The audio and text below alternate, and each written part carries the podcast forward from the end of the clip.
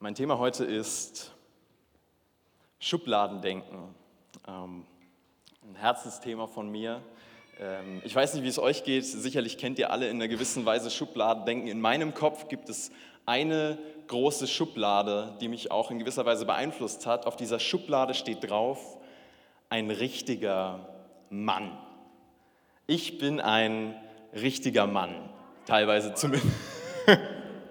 Teilweise zumindest. Ich bin ein richtiger Mann, ich, ich trage Bart, ich arbeite oft zu viel. Ich bin ein richtiger Mann. Ich mag FIFA, ich mag Fitnessstudios, ich gucke Actionfilme mit vielen Explosionen, ich gucke Fußballspiele, auch wenn keine EM gerade läuft. Ich bin ein richtiger Mann. Ich mag Burger mit Barbecue-Soße. Ich esse sehr viele Burger mit Barbecue-Soße und allgemein wahrscheinlich ein bisschen zu viel ich bin ein richtiger Mann. Ich bin aber auch kein richtiger Mann. Ich schalte nicht spät in den nächsten Gang. Ich bin noch nie gedriftet. Ich bin kein richtiger Mann. Ich habe keine Ahnung oder nicht wirklich viel Ahnung von Handwerk, von Reifenwechseln. Ich bin kein richtiger Mann. Ich finde vegetarische Ernährung sinnvoll. Ich trinke kein Bier. Als fränkischer Typ, was ist da falsch gelaufen? Ja? Ich habe kein Taschenmesser mit dabei, ich bin kein richtiger Mann. Ich bin kein richtiger Mann. Ich liebe Romantik. Ich rede mehr als meine Lady. Ich bin kein richtiger Mann. Und ich bezweifle, dass Mann in diese Schublade von einem richtigen Mann passen muss. Das ist Schubladendenken. Total simpel, aber auch beschränkend und unrealistisch bin in der Predigtvorbereitung auf ein Zitat gestoßen und dieses Zitat von Almut Adler äh, liest sich wie folgt. Sie sagt, Schubladendenken wird in Holzköpfen produziert. Und das ist ein Zitat zum Schmunzeln, aber ich muss sagen, ich kann ihr nicht zustimmen, weil Schubladendenken nicht nur in Holzköpfen produziert wird, sondern Schubladendenken begleitet jeden von uns jeden Tag ein Stück weit. Weil unser Gehirn so funktioniert. Unser Gehirn kategorisiert und macht sich so die Welt einfacher. Das Problem ist, wenn wir, wenn wir anfangen, Menschen in Schubladen zu stecken, dann wird es gefährlich, weil das kann unsere Nächstenliebe echt blockieren. Ich kenne das von mir. Ich habe 2019 bei einer Marketingkonferenz in Berlin einen Vortrag gehalten und meine Blicke sind wie hier immer wieder durch die Reihen gewandert und dann aber immer wieder über diese eine Frau gestolpert, die saß da mit ihrem Smartphone in der Hand und hat die ganze Zeit auf ihrem Smartphone rumgetippt. Dachte mir so, das kann nicht sein. Ich gebe mir hier so viel Mühe mit meinem Vortrag und die tippt auf ihrem Smartphone rum, das juckt sie gar nicht. Ich habe schon diesen Stempel drauf gehabt, ich habe schon die Schublade aufgemacht, respektlos, hört nicht zu, Schublade zu. Nach dem Vortrag kam genau diese Frau zu mir und hat gesagt, Herr Guti, vielen Dank für diesen informativen Vortrag. Ich habe so viel mitgeschrieben in meiner Notiz-App. Vielen Dank. Und ich hatte sie schon abgestempelt als respektlos, sie hört nicht zu, aber wer weiß, vielleicht war sie die Person, die am meisten von allen zugehört hat. Schubladendenken. Und ich wurde auch schon in Schubladen gesteckt einige Male, auch im Kontext von Elia tatsächlich, nicht in dieser Gemeinde. Die Menschen, die ich bisher aus dieser Gemeinde kennengelernt habe, sind alle herzlich und wunderbar gewesen. Vielen Dank, dass ihr uns so herzlich willkommen geheißen habt. Mm, aber vor drei Monaten habe ich die Zusage für diesen Job hier bekommen, habe mich total gefreut und habe das dann auch in einem Online-Interview erzählt, dass ich im Social-Media- und Jugendbereich anfange zu arbeiten bei einer Kirche. Und ein Kommentarschreiber hat dann geschrieben, dass er das gar nicht irgendwie nachvollziehen kann, dass das dass er das heuchlerisch findet, dass ich mich online für Homosexuelle ausspreche und jetzt arbeite ich bei einer Kirche, wie das denn zusammenpasst. Dieser Mensch kennt meine Position nicht, er kennt diese Gemeinde nicht. Er weiß nicht genau Bescheid, aber er hat diese Schublade und hat mich da ohne genaueres Wissen reingesteckt. Und wer weiß, vielleicht hätte er anders geurteilt, wenn er mich kennen würde, wenn er diese Gemeinde kennen würde. Ich persönlich muss sagen, mein Eindruck von Elia ist, dass das hier eine sehr schubladenlose Gemeinde ist. Ich habe online auf der Elia-Website mal ein Zitat rausgenommen, was ich euch vorlesen will. Das ist ein bisschen zu klein, wahrscheinlich, ihr könnt es nicht alle lesen, ich lese es vor. Jede und jeder ist willkommen, groß oder klein, alt oder jung, Franke oder Fremder. Zweifel und Skepsis sind uns vertraut und wir geben gerne Auskunft darüber, was wir tun und glauben. Vieles hat Platz. Wir denken nicht in Ausschlüssen und Gegensätzen, Norm und Kontrolle, sondern suchen Wege, die unterschiedlichen christlichen Prägungen und Traditionen kreativ zu verbinden. Ich glaube, das ist ein Applaus wert, oder?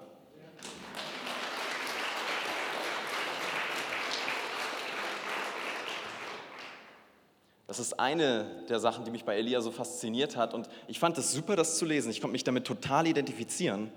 Auf der anderen Seite wird auch hier bei Elia nur mit Wasser gekocht. Auch wir sind alle nur Menschen. Und auch bei uns gibt es diese Gefahr ganz präsent, dass wir Menschen in Schubladen hineinsortieren und verurteilen. Von daher will ich mit dieser Predigt zeigen, wie eine schubladenlose Liebe aussehen kann, die wir in der Bibel finden. Eine schubladenlose Liebe, ein schubladenbefreites Denken, was von Jesus inspiriert ist. In Lukas 7 lesen wir, wie Jesus mit Schubladendenken umgeht. Das ist eine der beeindruckendsten Bibelgeschichten in meinen Augen. Und einer der zentralen Charaktere ist Simon. Simon ist ein Pharisäer, also ein Bibelexperte der damaligen Zeit, ein Supergläubiger. Und dieser Simon lädt Jesus jetzt zum Essen ein. Die beiden sind zusammen am Tisch, gönnen sich gerade richtig, ja. Und dann wird ihr Essen unterbrochen von einer stadtbekannten Prostituierten. Die kommt jetzt da rein und crasht ihr Abendessen. Eine ganz skurrile Geschichte.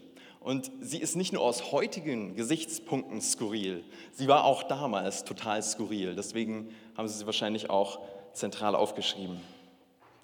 In Vers 37 steht zu dieser Prostituierten, in ihrer Hand trug sie ein Fläschchen mit kostbarem Öl.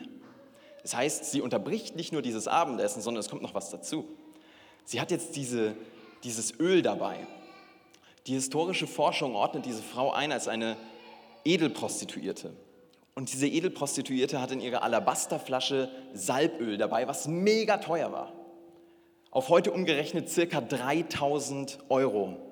Das war damals ein Jahreslohn. Und mit 3000 Euro kannst du heute auch ziemlich viel machen. Kannst du dir einen Gebrauchtwagen rauslassen oder kannst einen entspannten und ziemlich langen Urlaub machen. 3000 Euro. Das ist ziemlich krass. Und jetzt wird es noch interessanter und skurriler. Vers 38. Die Frau ging zu Jesus, kniete bei ihm nieder und weinte so sehr, dass seine Füße von ihren Tränen nass wurden. Mit ihrem Haar trocknete sie die Füße, küsste sie und goss das Öl darüber. Was geht jetzt hier ab? Also diese Edelprostituierte, sie kommt, sie, sie crasht dieses Abendessen und jetzt hat sie irgendwie wegen, wegen irgendeiner Situation oder wegen irgendeiner Erinnerung muss sie auf einmal anfangen zu weinen. Und sie hat dieses Öl dabei, dieses teure Öl, und jetzt versalbt sie diesen Gebrauchtwagen quasi. Jetzt versalbt sie diesen teuren Urlaub. Wieso macht sie das? Warum? Das Interessante ist, aus diesem Text geht hervor, dass Jesus diese Frau vorher schon kannte. Jesus ist dieser Frau vorher schon begegnet und hat ihr vergeben. Wie genau das gelaufen ist, wissen wir nicht. Aber diese Frau war so fasziniert von Jesus, weil er sie so toll und gnädig und barmherzig behandelt hat, dass sie sich daran erinnert, was er für sie getan hat und dass sie anfangen muss zu weinen. Berührt von dieser krassen Liebe. Diese Frau hat die Liebe von Gott erlebt und deswegen kann sie ihre Emotionen nicht zurückhalten. Und der nächste Punkt ist auch ganz, ganz spannend, weil dann küsste sie seine Füße. Fußküsse waren laut vielen Theologen und Historikern ein Zeichen aus Dankbarkeit für eine Rettung, eine Lebensrettung. Das heißt, offenbar hat Jesus dieser Frau in dieser Situation, die wir nicht kennen, das Leben gerettet. Ich würde zu gern wissen, wie das abgelaufen ist. Aber Jesus hat dieser Frau das Leben gerettet und diese Frau ist so ins Herz getroffen von der Liebe und der Rettung von Jesus, dass sie weint und dass sie ihm tief dankbar ist. Sie hat diese Annahme und Liebe von Gott erlebt. Und das ist ihre Reaktion. Weil wenn wir die Liebe von Gott erleben, ist es doch häufig ganz ähnlich. Dann sind wir auch tief berührt. Dann kann es sein, dass wir Tränen in den Augen haben. Dann kann es sein, dass wir anfangen zu weinen, weil wir so berührt sind von dieser tiefen Annahme und dieser Liebe von Gott. Die tiefste Annahme und Liebe, die es gibt. Wenn wir Gottes Liebe erleben, dann verändert sich unser Herz und daraus verändert sich unser Verhalten. Wie bei dieser Frau. Diese Frau verhält sich total strange. Das passt nicht in die sozialen Normen. Aber das ist ihr völlig egal. Ihr ist egal, was die Leute denken. Sie will zu Gott. Sie will Jesus nah sein. Und sie geht zu ihm hin. Sie will Gott nah sein. Sie erlebt diese Herzensveränderung und dadurch verändert sie ihr Verhalten. Nämlich, was macht sie? Sie gibt ihren wahrscheinlich wertvollsten Besitz aus Dankbarkeit hin.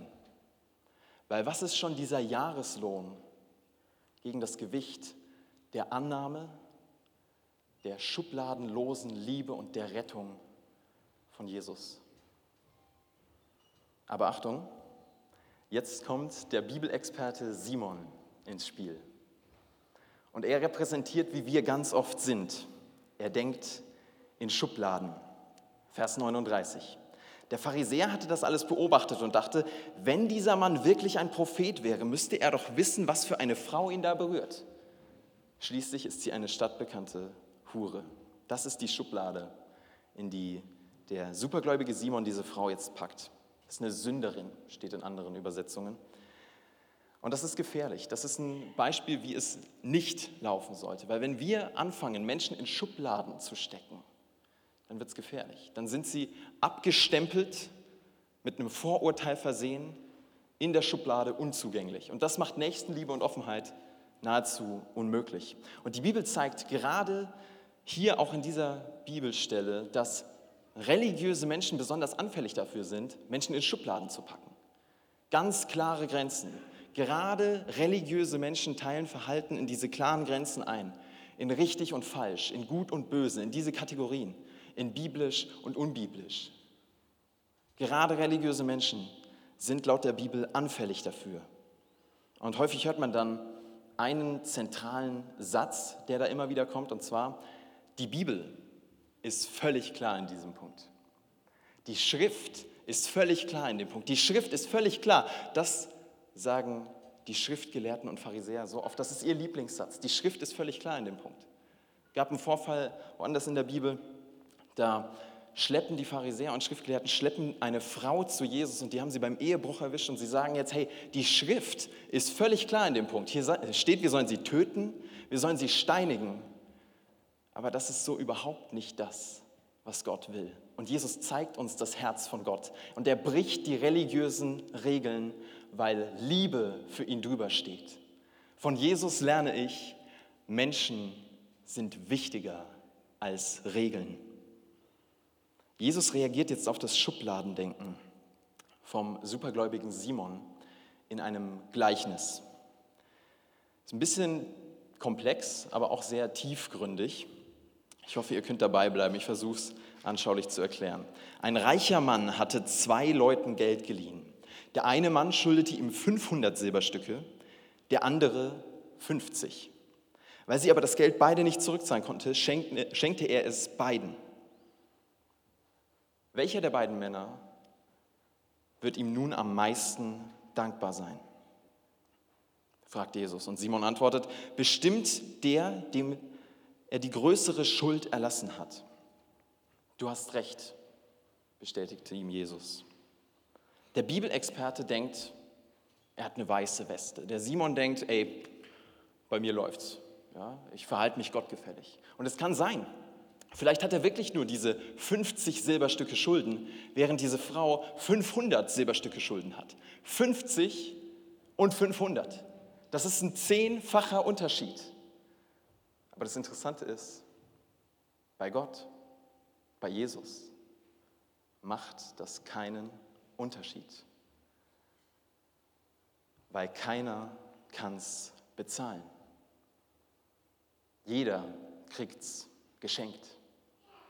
Und der Geldverleiher schenkt zwar jedem unterschiedlich viel, aber er schenkt beiden alles.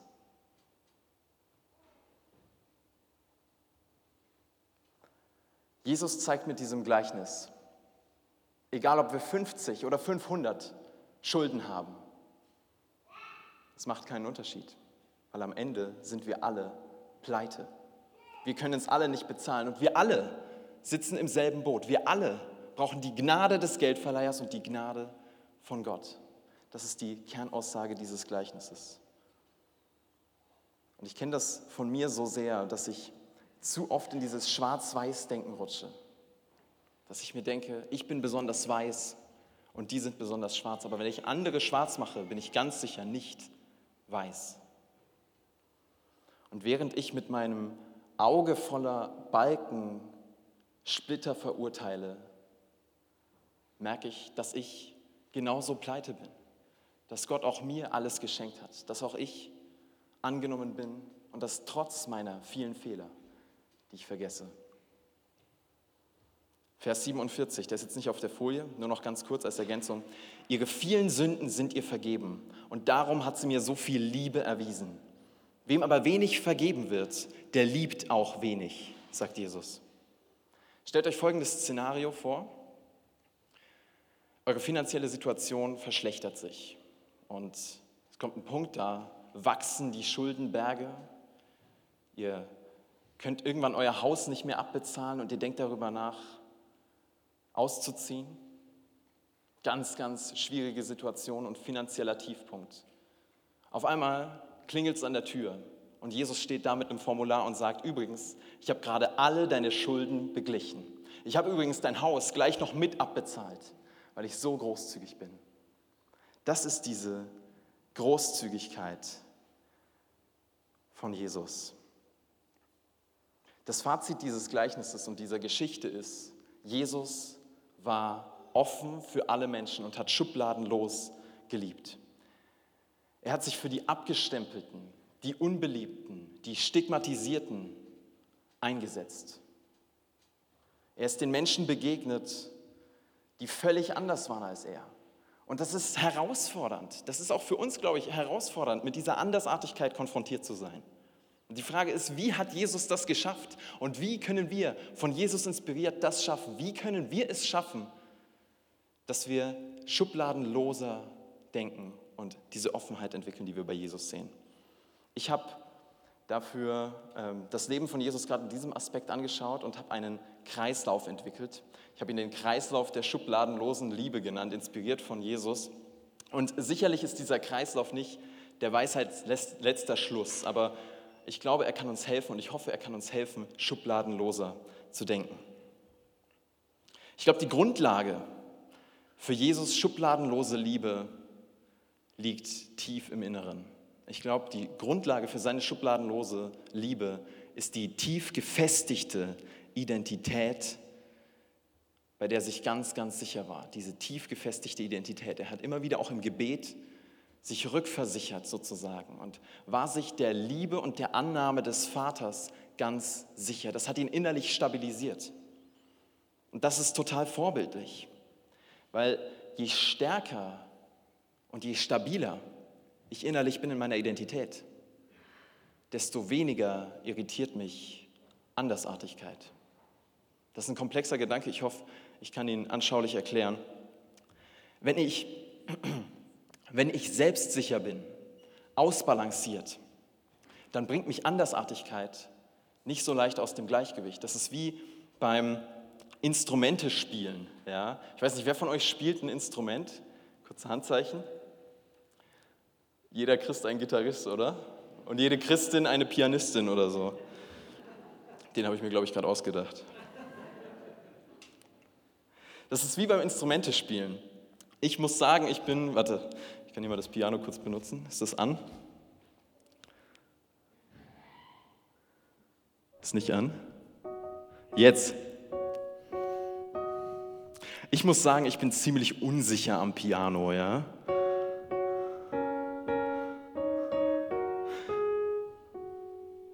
Das war's auch schon mit meinen Piano-Skills, ja? Ich bin ziemlich unsicher am Piano. Meine Piano-Skills sind nicht besonders stabil, sind nicht besonders gefestigt. Das heißt, ich könnte niemals mit anderen Leuten, mit der, mit der Worship-Band, ich könnte hier niemals mit denen zusammenspielen in verschiedenen Variationen. Das würde ich niemals hinkriegen. Weil meine Piano-Skills sind nicht gefestigt, sind nicht stabil. Ja? Und ich glaube, ganz ähnlich ist es mit unserer Identität. Wenn ich nicht Piano spielen kann oder nur unsicher Piano spielen kann, dann versuche ich es mir möglichst einfach zu machen. Ich versuche ganz einfache Akkorde zu spielen erstmal, möglichst einfache Noten. Wenn ich nicht gefestigt bin in meiner Identität, dann kann es sein, dass ich es mir auch einfach mache, dass ich diese Schwarz-Weiß-Kategorien nutze. Ganz einfach, Schubladendenken, ganz simpel und einfach. Aber wenn ich gefestigt bin, innerlich gefestigt in meiner Identität, dann irritiert mich Andersartigkeit nicht mehr so sehr. Ich stelle mich nicht mehr so sehr in Frage. Ich bin eher in der Lage, anderen Fragen zu stellen und diese Offenheit nach außen zu tragen. Und auch das sehen wir bei Jesus, das ist der zweite Punkt. Diese Offenheit, dieser Austausch und andere Menschen wirklich verstehen wollen, auch das sehen wir bei Jesus ganz, ganz häufig und ganz, ganz klar, dass er sich mit Menschen abgibt, die teilweise ausgeschlossen waren und einfach mit denen ist und ihnen Fragen stellt ja, und sicherlich einfach ihre Geschichte kennenlernt. Und auch das ist ein Vorbild für uns. Ja. Es gibt ja in der christlichen Bubble ganz häufig diese ja, Grabenkämpfe, das, wie, wie eure christliche Kirche das macht, das ist unbiblisch. Aber ich glaube, zu sagen, das ist unbiblisch, das ist ganz einfach. Aber ins Gespräch zu kommen und zu fragen, wieso kommen wir bei der gleichen Bibel zu unterschiedlichen Schlüssen? Und kann es nicht sein, dass wir sogar die Dinge recht ähnlich sehen und dass unser gemeinsamer Nenner so viel größer ist, als wir denken. Da fängt Nächstenliebe an. Und aus diesem Kreislauf folgt mit der Grundlage innere Sicherheit, dem offenen Austausch, folgt die schubladenlose Liebe. Das ist natürlich klar vereinfacht und es gibt sicherlich noch viele andere Aspekte, aber ich habe es vereinfacht hier mitgebracht, weil ich glaube, dass es uns weiterhelfen kann. Ich habe ein Video mit dabei, was zeigt, was passiert, wenn dieser offene Austausch fehlt. Und wenn es kein Verständnis äh, sozusagen gibt. Jetzt müssen wir gucken, ob das Video läuft. Ich hoffe. Da ist er, der Geschäftsmann. Der Geschäftsmann ist am Flughafen, ja, und er will sich seine Wartezeit auf den Flug versüßen. Er gönnt sich diese Cookies und setzt sich dann zu einem Fremden, liest sein Magazin und was gleich passiert, ihr werdet es nicht fassen, er kann es auch nicht fassen weil der Fremde greift sich einen Cookie, ohne zu fragen, unfassbar. Und dann beißt er einfach rein. Der Geschäftsmann kann nur den Kopf schütteln, nimmt sich auch einen Cookie, liest weiter sein Magazin, dann nimmt der Fremde noch einen Cookie. Lässt sich schmecken. Der Geschäftsmann denkt sich, komm, ich reg mich jetzt hier nicht auf, bringt eh nichts. Als nur noch ein Cookie übrig war, nimmt der Fremde den Cookie, bricht ihn in der Hälfte durch und bietet ihm einen an. Unglaublich. Wie undankbar ist dieser Typ, denkt sich der Geschäftsmann. Kurze Zeit später muss er dann los, der Fremde geht und auch der Geschäftsmann checkt, okay, langsam ist es Zeit, mein Flug äh, geht langsam, ja, ich muss, muss los, hebt seine Tasche hoch und sieht da seine Packung Cookies und checkt, er hat die ganze Zeit die vom anderen gegessen.